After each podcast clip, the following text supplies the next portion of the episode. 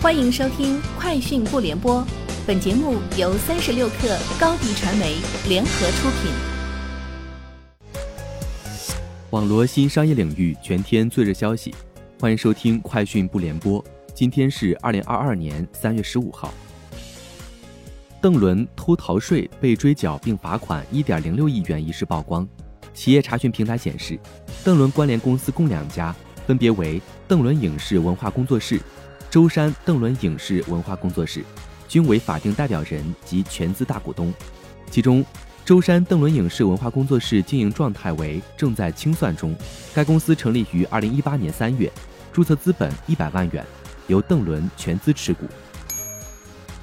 爱尔眼科董秘吴世军在朋友圈发文回应称：“国家支持社会办医从来没变，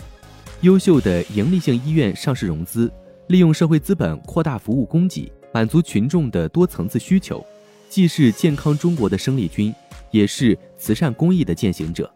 无论公立还是民营，都要以患者为中心，规范运行。今天受盈利性医疗机构上市融资相关传闻影响，爱尔眼科跌百分之十一点四一，总市值一千四百五十六亿元。触保公布截至二零二一年十二月三十一号未经审计之二零二一年第四季度财务业绩。财报显示，触宝二零二一年四季度净收入五千三百零二万美元，同比下降百分之四十八，调整后净利润为四十八万美元，连续三个季度为正。上年同期净亏损一千七百三十万美元。二零二一年十二月，内容系列产品的日均活跃用户为一千八百五十万。触宝二零二一年全年净收入为二点七亿美元，同比下降百分之三十八。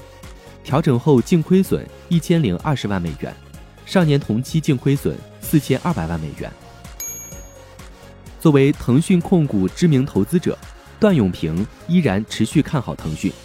三月十四号午间，段永平接连更新两条动态，称这个礼拜五有一批一百四十五的苹果的 Part 到期，很久以前卖的，这笔钱出来可以考虑放一半在腾讯上。今天早间，段永平再发动态称，明天准备拿伯克希尔换点儿，不等了。雪王星际科技有限公司昨天成立，注册资本五千万人民币，法定代表人潘国飞，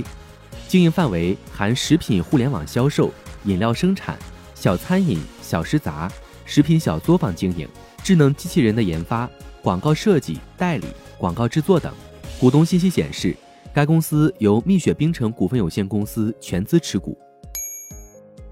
国家统计局新闻发言人、国民经济综合统计司司长傅凌辉表示，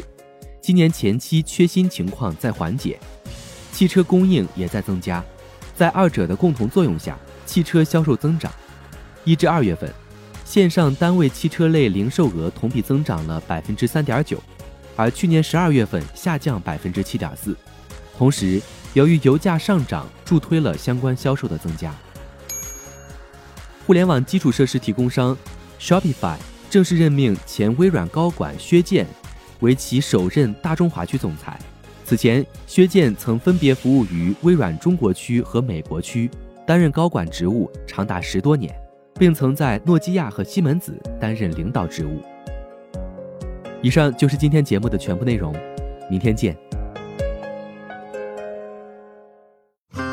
品牌蓝 V 想涨粉就找高迪传媒，微信搜索高迪传媒，开启链接吧。